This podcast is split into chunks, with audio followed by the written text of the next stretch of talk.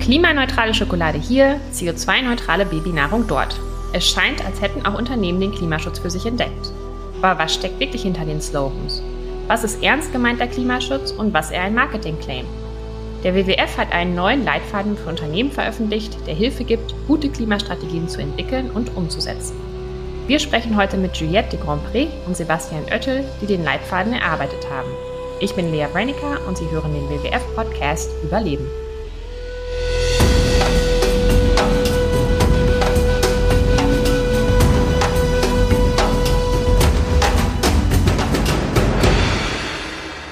Ja, liebe Juliette, lieber Sebastian, schön, dass ihr heute dabei seid im Podcast. Ja, danke, dass wir einen Podcast haben können heute. Ja, vielen Dank. Ihr habt ja einen neuen Leitfaden äh, geschrieben für Unternehmen oder erarbeitet, äh, damit sich die Unternehmen klimafreundlich aufstellen können. Ähm, was ja auch Sinn macht, weil wir ja beim Klimaschutz davon abhängig sind, dass sich auch die Wirtschaft umstellt. Ich würde aber gerne einmal direkt zu Anfang Devil's Advocate spielen. Warum sollten Unternehmen das überhaupt tun? Also was nützt ihnen das? äh, ich würde jetzt mal sagen, Unternehmen sind ja vor allen Dingen am eigenen Profit interessiert, jetzt nicht am Wohlergehen aller. Welche Vorteile hat also ein Unternehmen, wenn es sich klimafit macht? Ja, die Vorteile, die sind eigentlich äh, relativ offensichtlich, wenn man ja sagen muss, also Klimaschutz zu finanzieren, ob jetzt die eigene Reduktion oder auch darüber hinaus, ist eigentlich keine wohltätige Spende. Ne? Also eigentlich haben sie ein ureigenes Interesse daran, sich klimafit zu machen, weil wir eigentlich jetzt schon sehen, dass ähm, die Profite, die sie jetzt machen, auch in Zukunft eigentlich nur dann äh, erwirtschaftet werden können, wenn die Rahmenbedingungen passen, wenn sie eben klimafit sind. Also insofern würde ich sagen, das ist gar kein Widerspruch, selbst wenn man jetzt äh, anerkennt, dass Profit im Vordergrund steht, dann geht es genau darum, die Wettbewerbs Wettbewerbsfähigkeit in Zukunft zu sichern. Und was wir ja jetzt schon sehen, ist, dass im Prinzip ähm, sagen wir, die Kosten des Klimawandels jetzt schon spürbar werden. Also wenn wir von Extremwetterereignissen äh, sprechen und dann Standorte überflutet werden, Zulieferer vielleicht äh, gar nicht mehr liefern können, oder auch Staaten ständig in die Bresche springen müssen, ähm, diese Schäden zu beseitigen und zu finanzieren und dafür weniger Geld dann für Infrastruktur und andere Maßnahmen zur Verfügung haben. Das sind alles Kosten, die äh, jetzt sich schon auf die Profitabilität niederschlagen. Und wenn man das sozusagen ähm, verhindern will, dass man in Zukunft nur noch äh, sozusagen ähm, im Abwehrkampf begriffen ist, dann sollte man sich klimafit machen. Und ich glaube, ein zweiter Aspekt ist, dass man sagen muss, na ja, es ist auch nicht nur Freiwilligkeit. Also momentan ist es viel Freiwilligkeit, aber ähm, viele Vorgaben, die so im Hintergrund stehen, die werden jetzt nach und nach auch weitergegeben werden. Also insofern sage ich mal ganz kurz, es ist eine, die perfekte Vorbereitung eigentlich auf all das, was in Zukunft und zwar in naher Zukunft und nicht in ferner Zukunft auf die Unternehmen zukommen wird. Du hast jetzt gerade schon das Thema Freiwilligkeit angesprochen. Ähm, das Papier ist ja jetzt auch quasi ein Papier zur Selbsthilfe, sag ich mal. Ähm, ist es wirklich so, dass es jetzt noch nicht genug Vorgaben von Seiten des Staates gibt, dass man quasi sich auf diese Freiwilligkeit, ähm, dass man auf diese Freiwilligkeit setzen muss? Oder wäre da ein Maßnahmenkatalog für die Wirtschaft nicht vielleicht aussichtsreicher, also klare Vorgaben und Vorschriften statt Selbstverpflichtungen? Ja, hier ist es ein bisschen überraschend, dass wir eigentlich einen klaren Rahmen mit dem Pariser Abkommen haben, aber dass wir trotzdem von freiwilligen äh, Klimaschutz äh, sprechen seitens Unternehmens. Also wenn man die regul regulatorischen Rahmen sieht, dann ist es ganz klar. Wir haben ein Pariser Abkommen mit einem äh, sehr ambitionierten Ziel, Net Zero Klimaneutralität in zweiten äh, Hälfte des Jahrhunderts. Das wurde wiederum übersetzt auf EU-Ebene mit einem Klimaziel von mindestens 55 Prozent Minderung bis 2030, was wiederum auf deutschen Ebene übersetzt worden ist im Klimaschutzgesetz mit einem Klimaneutralitätsziel bis 2045 und ein Ziel bis 2030 ähm, von 65 Prozent, der wiederum auch Sektorziel beinhaltet. Also eigentlich, es ist merkwürdig, dass man von freiwilligem Klimaschutz redet, weil wenn die, man die ganzen Vorgaben anguckt, gibt es keine freiwilligen Klimaschutz. Das ist, alle müssen jetzt Klimaschutz machen, die Ziele sind relativ ambitioniert und das wird auch demnächst mit der neuen Bundesregierung auch so, dass die Vorgaben für Unternehmen sich erhöhen. Und deshalb ist es für uns schon, diese Leitfaden ist Selbsthilfe, aber das ist, äh, wie Sebastian schon gesagt hat, ganz klare äh, Vorbereitung für die Zukunft und für die Nahzukunft. Ich würde vielleicht hier auch noch kurz einspringen und ergänzen und sagen, also auch aus WWF-Sicht, wir haben ja eigentlich ganz gute Erfahrungen gemacht, beide Seiten zu betrachten. Also wenn wir von Transformation sprechen, dann ist Transformation ja eigentlich eine systemische Herausforderung und das ist eigentlich gar kein Entweder-Oder, ob man sozusagen die Rahmenbedingungen in, in den Blick nimmt oder ob man die Akteure, also Unternehmen, in den Blick nimmt.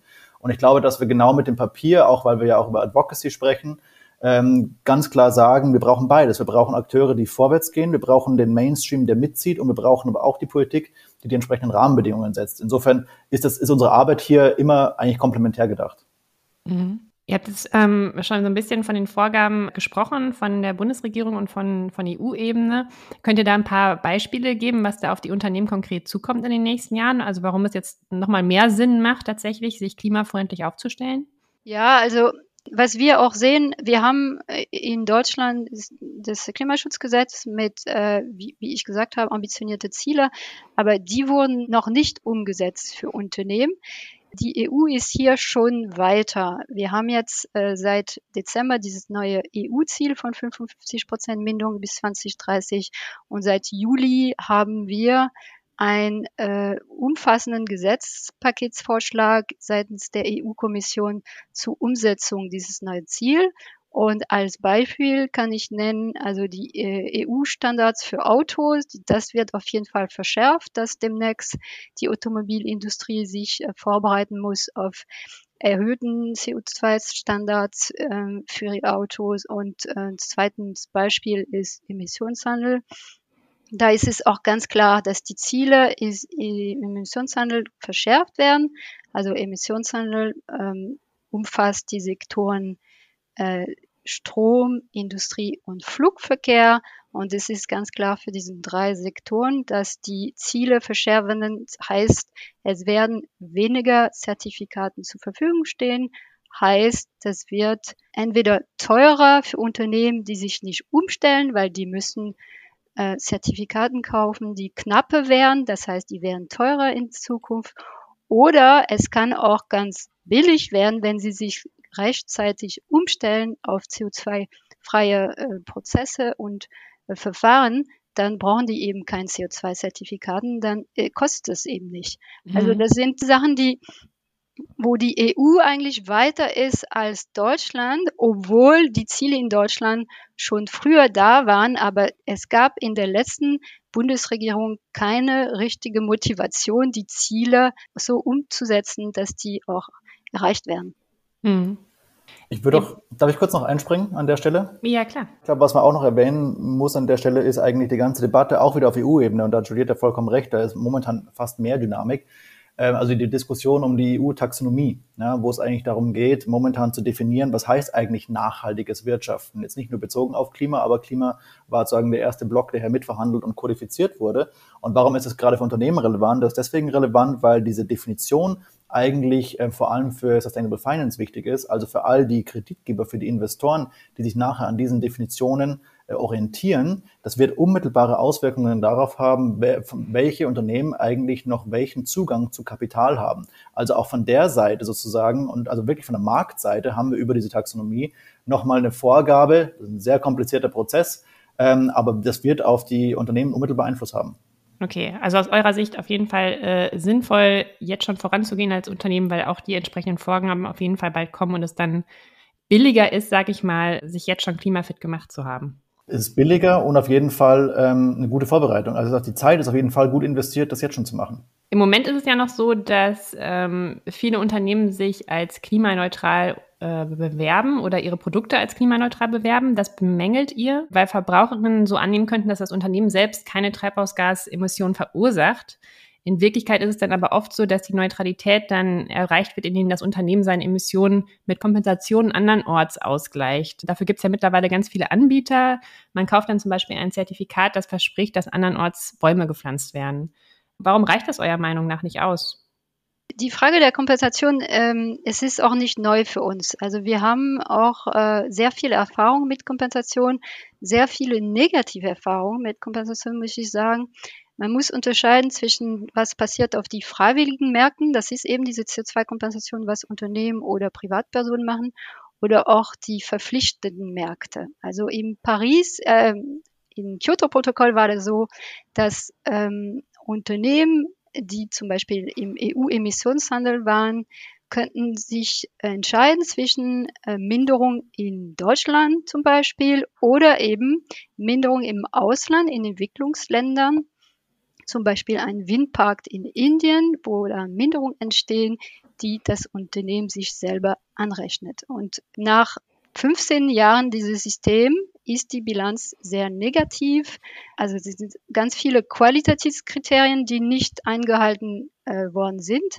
Aber es ist auch vor allem, das hat dazu geführt, dass Unternehmen sehr wenig reduziert haben in, ähm, in Deutschland oder in der EU und sich massiv ähm, diese, diese Mechanismen angerechnet haben das wollen wir nicht mehr, das können wir uns auch nicht mehr leisten, ehrlich gesagt, wenn man die Ziele von Paris sieht.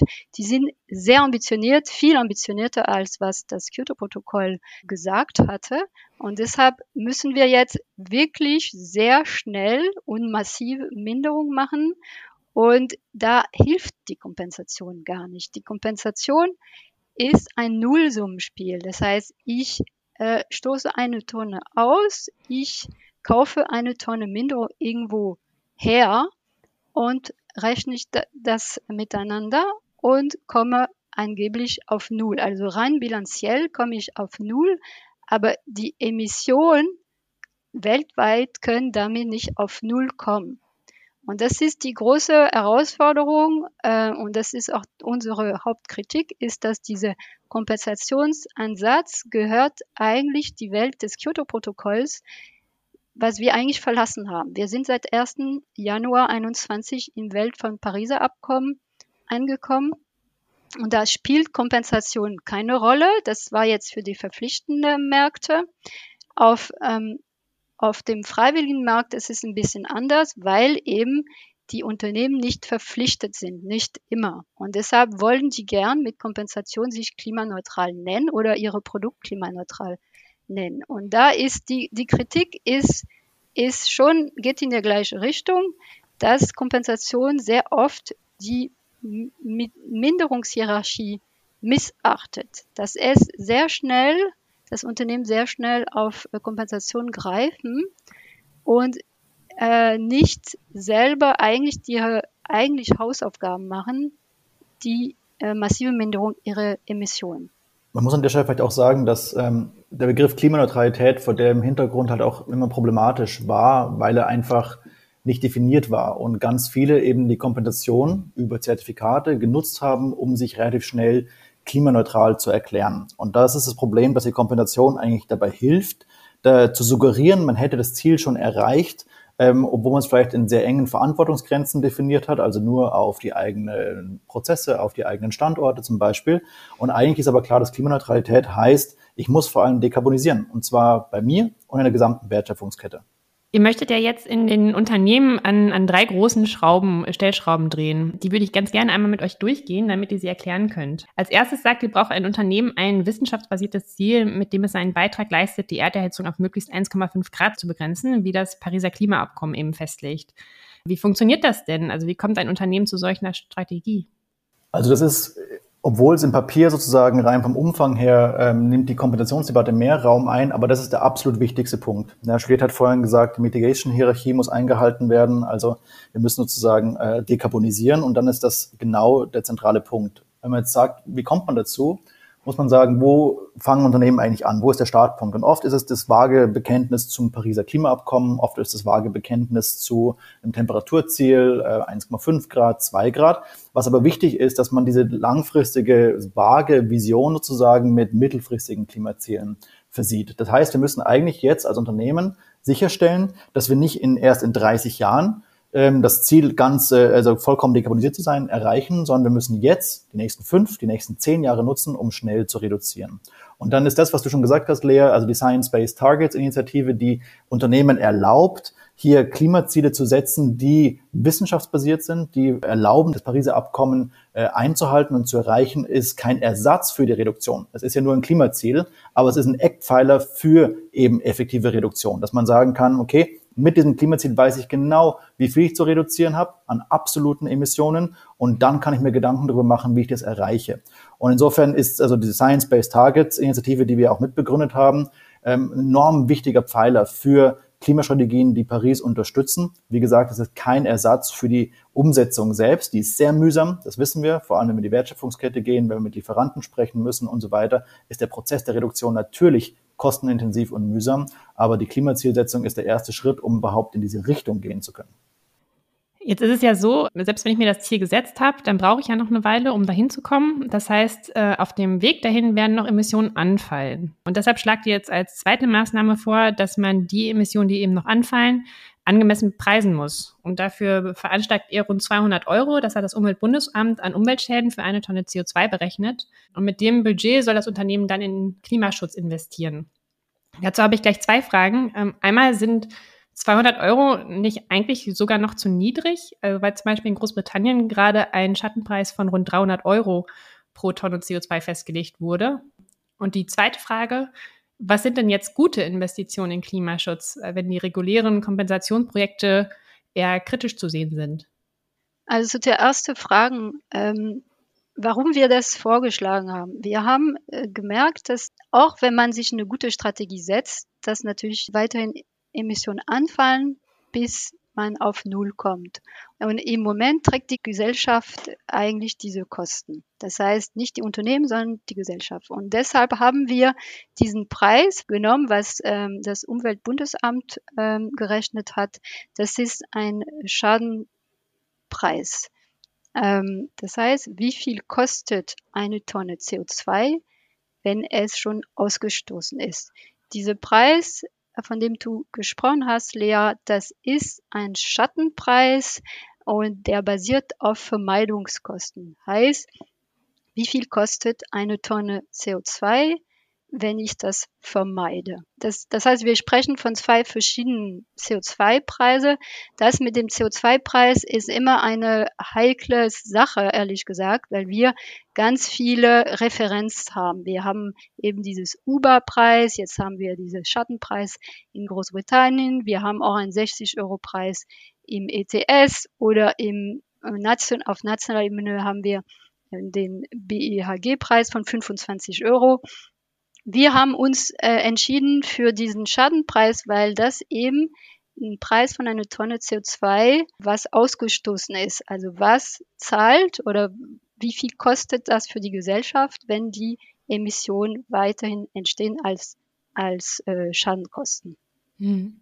Wichtig an der Stelle ist vielleicht auch zu sagen, weil die Frage wieder aufkommt, äh, sollen wir jetzt nur noch Projekte unterstützen, die 200 Euro kosten und sagen, nein, nein. Also es geht nicht darum, dass das quasi das Preisticket ist für Klimaschutzprojekte, sondern es ist äh, der, der CO2-Preis, den wir für die Mechanik, die wir vorschlagen, Restemissionen bepreisen mit diesem CO2-Preis. Dafür ist der Preis gedacht. Das, äh, die Klimaschutzprojekte, die können auch hochqualitative Klimaschutzprojekte haben ganz andere Preise ähm, und insofern ist es kein unmittelbares Preisticket für die Projekte, das vielleicht nur um Missverständnissen vorzubeugen.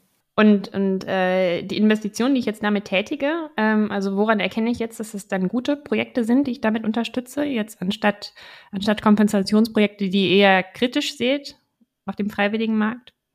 Naja, das sind, ähm, das kann auch, äh, wir kritisieren nicht äh, die Kompensation, weil die Projekte schlecht sind, sondern wir kritisieren die Kompensation, wie die heute gemacht ist.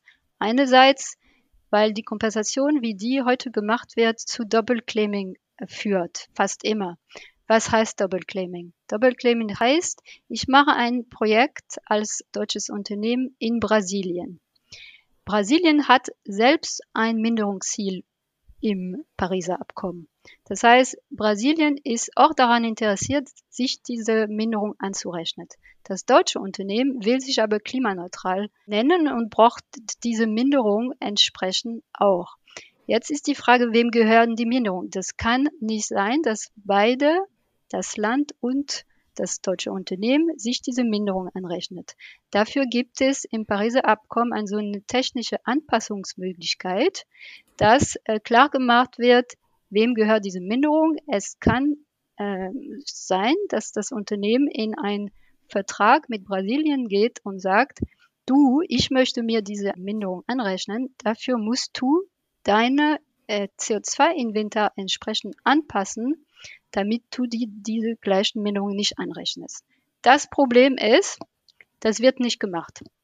Viele Akteure auf dem freiwilligen Markt machen das nicht, weil das auch kompliziert ist. Man muss in einen Vertrag mit dem Land gehen, etc. etc. Das heißt, wir wurden äh, im Grunde jetzt abraten komplett von der Kompensation, weil diese Corresponding Adjustment, so heißt die Anpassung, die gibt es nicht auf dem Markt und die Wahrscheinlichkeit sehr hoch ist im Moment, dass man, äh, wenn solche Projekten äh, gemacht werden, die CO2-Zertifikaten generieren, dass man auf jeden Fall Doppelclaiming hat. Das heißt für uns, man kann ja weiterhin solchen Projekte machen, aber man das, das deutsche Unternehmen kann sich das eben nicht anrechnen. Im Grunde muss man nicht so viel ändern. Man kann die gleichen Projekte machen. Man muss auch die Emissionen verifizieren etc. Aber man kann am Ende nicht sagen, ich bin klimaneutral. Darum geht es uns. Mhm. Also jetzt ein, ein Aufforstungsprojekt ist trotzdem noch positiv zu sehen. Es geht halt vor allen Dingen darum, dass es dann, dass es dann nicht doppelt verrechnet wird. Das ist quasi genau. das, ja. Okay. Und, und das mit den Aufforstung, Wiederaufforstung, vermiedene Entwaldung oder Landprojekte äh, hat auch noch eine zusätzliche Schwierigkeit schon immer, dass äh, die Permanenz nicht vorhanden ist. Das heißt, man konnte auch nie seine fossile Emissionen mit ein äh, Aufforstungsprojekte sauber kompensieren, weil die fossile Emissionen bleiben tausend Jahre in der Atmosphäre das Aufforstungsprojekt hat eine Garantie von 30 bis 100 Jahre und deshalb funktioniert die Rechnung nicht. Also das ist sowieso, dafür sind CO2-Zertifikate einfach nicht die richtige Lösung. Mhm. Aber trotzdem bleiben die Projekte relevant. Ne? Also das glaube ich, da sind wir uns alle einig, dass es natürlich, äh, wir brauchen natürlich, wenn wir sagen, wir investieren in Klima- und Naturschutz, wir brauchen Nature-Based Solutions, wir brauchen äh, Waldprojekte, wir brauchen Projekte für Moore und so weiter und so fort. Das Problem sind aber nicht die Projekte, die qualitativ hochwertig aufgezogen werden, sondern wie Juliette gesagt hat, momentan die Abrechnung sozusagen dieser vermeintlichen Emissionsminderungen über Carbon Credits, die man so die Tonnagen nicht unbedingt garantieren kann, auch wenn die qualitativ hochwertig sind. Aber brauchen tun wir sie trotzdem. Und deswegen schlagen wir vor, äh, geht nicht weg von diesen Projekten, überlegt nur, ob ihr sozusagen mit dieser Währung Carbon Credits arbeiten müsst oder ob ihr nicht eigentlich über Finanzierung, über Support einfach diese Projekte, möglichst auch auf Landscape-Ebene, nicht einzelne isolierte Projekte unterstützen könnt. Das wäre auch aus Pariser Sicht viel sinnvoller. Mhm. Jetzt haben wir schon öfter das Thema Kommunikation angesprochen und eben diesen Slogan klimaneutral. Ähm, das ist genau die dritte Schraube, an der ihr drehen wollt, nämlich die Kommunikation. Und zwar einmal gegenüber Unternehmen, anderen Unternehmen und der Politik und einmal auch gegenüber den Verbraucherinnen. Also ihr möchtet, dass sich die Unternehmen für mehr Klimaschutz einsetzen und auch offen über ihre eigenen Strategien reden und kommunizieren. Ähm, was heißt das konkret? Also was sollen die Unternehmen da tun? Also das Erste, was Sie tun sollten, ähm, ist im Prinzip Transparenz herzustellen. Also das ist noch gar nicht super anspruchsvolle Kommunikation. Das heißt einfach, dass die Unternehmen die Informationen, die die verschiedensten Stakeholder, und das sind NGOs wie wir, das sind aber auch Investoren, das sind andere, ähm, die Informationen bereitstellen, die sie brauchen. Das ist der Informationsbedarf, der variiert, je nach Stakeholdergruppe. Aber was alle brauchen, ist im Prinzip ein Treibhausgasinventar zum Beispiel, dass man sehen kann, okay, in euren verschiedenen Emissionsgruppen und Kategorien und stößt Unternehmen XY so und so viel aus und im nächsten Jahr so und so viel, im übernächsten Jahr so und so viel. Das heißt, das ist eigentlich das aggregierteste Tool, was wir haben, um feststellen zu können, ob Unternehmen auf dem richtigen Weg sind. Und das ist das Mindestmaß an Transparenz, das hergestellt werden muss und übrigens auch das, was die Science-Based Target Initiative einfordert. Also wenn man sich mit ihnen committet, muss man sicherstellen, dass man jährlich ein abgedatetes, vollständiges Treibhausgasinventar nach dem Greenhouse Gas Protokoll veröffentlicht. Also das ist ein Transparenz ist zentral, wenn man sonst ähm, in dem Wald an Informationen, an unterschiedlich aufbereiteten Informationen ähm, auch überhaupt nicht eigentlich einschätzen kann, wie ein Unternehmen äh, sich darstellt und, und performt. Der zweite Aspekt, und das ist eigentlich das, wo wir sagen, na, da ist also Juliette im Klima Policy Team, eigentlich äh, wäre da sehr dankbar wahrscheinlich für, wenn wir sagen würden, Unternehmen würden sich auch öffentlich positionieren zu all den Themen, die auf, den auf der aktuellen politischen Agenda stehen ob in Deutschland oder auf europäischer Ebene, zu sagen, okay, wie können wir als Unternehmen zum Beispiel die Energiewende vorantreiben? Wie können wir äh, sicherstellen, dass die Politik, die uns immer gerne als homogenen Wirtschaftsblock schützen will, aber eigentlich die Rahmenbedingungen schafft, die wir brauchen, um die Transformation überhaupt erfolgreich durchführen zu können. Das heißt also diese Advocacy, ich habe es vorhin gesagt, also dieses Eintreten für Rahmenbedingungen bei, bei, den Wettbewerbern, in den Verbänden, natürlich auch gerne bilateral mit uns, aber vor allem gegenüber de, den politischen Entscheidungsträgern, ist eigentlich ein gutes Investment in, ähm, in die Zukunftsfähigkeit, in die Wettbewerbsfähigkeit. Also eben nicht nur die Investitionen zu sagen, wir müssen eine Emissionen reduzieren, sondern wir müssen auch die Rahmenbedingungen schaffen, äh, die wir brauchen, damit wir erfolgreich sein können. Was meint ihr denn, welche Macht Unternehmen in dem Zusammenhang haben? Also wenn, wenn ihr sagt, sie sollen sich offen positionieren und eben diese Advocacy-Arbeit vor allen Dingen ähm, seitens der Politik auch betreiben. Wir sehen das ja auch im Umfeld der Klimakonferenz zum Beispiel, dass es da oft Allianzen dann gibt von Unternehmen, die bestimmte Dinge einfordern von der Politik. Seht ihr das oder könnt ihr das beobachten, dass das dann einen direkten Effekt auch auf die Politik hat? Auf jeden also, Fall. also ja, wirklich auf jeden Fall. Ich äh, arbeite zum Beispiel im, im Klimateam sehr viel äh, zum Thema EU-Emissionshandel. Da sind die energieintensive Industrie drin und äh, wenn sie sich was äußern oder wenn sie sich im Grunde äußern, das hat einen massiven äh, Eindruck auf die Politik. Ich würde auch dazu sagen, also ich bin mir nicht ganz sicher, dass wir immer bei allem immer unmittelbaren direkten Einfluss haben. Also bei ganz konkreten Projekten, wie jetzt Juliette erwähnt hat, und, oder, oder ähm, Themen ganz sicher. Aber der, der der Einfluss von Unternehmen ist ein sehr viel breiterer. Wenn wir uns jetzt anschauen, eigentlich, was heißt Transformation? Transformation, und das ist das, worüber wir eigentlich die ganze Zeit sprechen, ähm, ist ja eine gesamtgesellschaftliche Herausforderung. Und äh, die ist heißt auch nicht, dass wir einfach nur einen Hebel umlegen müssen, sondern wir müssen uns im Denken herausfordern, wir müssen neue Ideen entwickeln, wie wir handeln können und wir müssen einen Rahmen dafür schaffen. Und Unternehmen haben einfach den Einfluss sozusagen auf existierende Strukturen Druck auszuüben und aber auch neue Strukturen und Ideen zu legitimieren. Was heißt das konkret? Konkret heißt das, ähm, wir haben als, also vor allem Großunternehmen haben wirtschaftliche Macht. Das heißt, sie können natürlich in ihre Wertschöpfungsketten hineinwirken. Sie können Zulieferer mitziehen. Das ist kein immer netter und konfliktfreier oder kostengünstiger Prozess, aber sie haben die Macht, in die Wertschöpfungskette sozusagen die Transformation hineinzutreiben und zu tragen. Und gleichzeitig, jetzt unabhängig von der mal, wirtschaftlichen Macht, sind sie aber auch eine diskursive Macht. Also sie können Debatten prägen, sie können Debatten mitführen, sie können neue Konzepte, neue Geschäftsmodelle ausprobieren, legitimieren und damit auch zeigen, was möglich ist und nicht nur quasi im Abwehrkampf stehen bleiben. Und ein gutes Beispiel, was wir, glaube ich, auch ja, gerade schon besprochen haben, ist eigentlich die, die Science-Based Target Initiative. Also die Tatsache, dass wir jetzt, wenn wir von Klimazielen sprechen, eigentlich überhaupt nicht mehr diskutieren müssen, ob die wissenschaftsbasiert sein sollen. Das liegt auch daran, dass Unternehmen, Vorreiterunternehmen gesagt haben, wir wollen das und mittlerweile über 2000 Unternehmen mitgezogen haben, die gesagt haben, okay, wenn wir Klimaziele setzen, dann müssen die auch wissenschaftsbasiert sein. Und gleichzeitig zwingt diese Zielsetzung sozusagen in die Wertschöpfungsketten hineinzuarbeiten. Also da ist der, der Transformationseinfluss, der ist enorm und natürlich nicht nur bei Vorreitern, sondern eben dann auch die ganzen sag mal, die ganzen Mainstream mitzuziehen. Also das darf man nicht unterschätzen, ganz im Gegenteil. Das heißt, äh, wenn ich das zusammenfassen darf, es liegen auf jeden Fall sehr, sehr große Chancen äh, im Klimaschutz bei Unternehmen. Und man kann eigentlich nur hoffen, dass sich jetzt ganz, ganz viele Unternehmen euren Leitfaden zu Herzen nehmen. Ja, da werden wir auch sehr, sehr glücklich. Ähm, wir, wir, wissen natürlich um die, um die Problematik. Also, also Problematik soll heißen, unser Leitfaden und das sind wir, die sind nicht alleine. Ja, der basiert ja auf Debatten in, mit, mit Goldstandard und anderen auch. Ähm, das sind ja Ideen, die erstmal den, den Status quo in Frage stellen, gerade was die Klimafinanzierung, gerade was die Kompensation angeht. Das ist kein einfacher Weg. Ne? Da werden da doch viele, viele solche Diskussionen brauchen, damit wir den Wandel gestalten können. Ähm, also unser Leitfaden, der ist gut, der wird aber sicherlich nicht von allen äh, einfach ähm, akzeptiert und umgesetzt werden. Dafür braucht es uns dann schon noch. Dann reden wir vielleicht in einem Jahr nochmal, um zu gucken, ähm, welche Gespräche ihr dann geführt habt mit den Unternehmen und wie weit wir schon gekommen sind. Sehr gerne. dann vielen Dank euch beiden. Vielen Dank dir, Lea. Ja, danke dir. Danke. Unternehmen haben eine große Macht, Veränderungen nicht nur in der Wirtschaft, sondern auch in der Politik anzustoßen. Mit den richtigen Strategien in den Unternehmen könnten wir die klimafreundliche Transformation schaffen. Das war der WWF-Podcast für diese Woche. Wir freuen uns, wenn Sie uns abonnieren und auch nächste Woche wieder einschalten.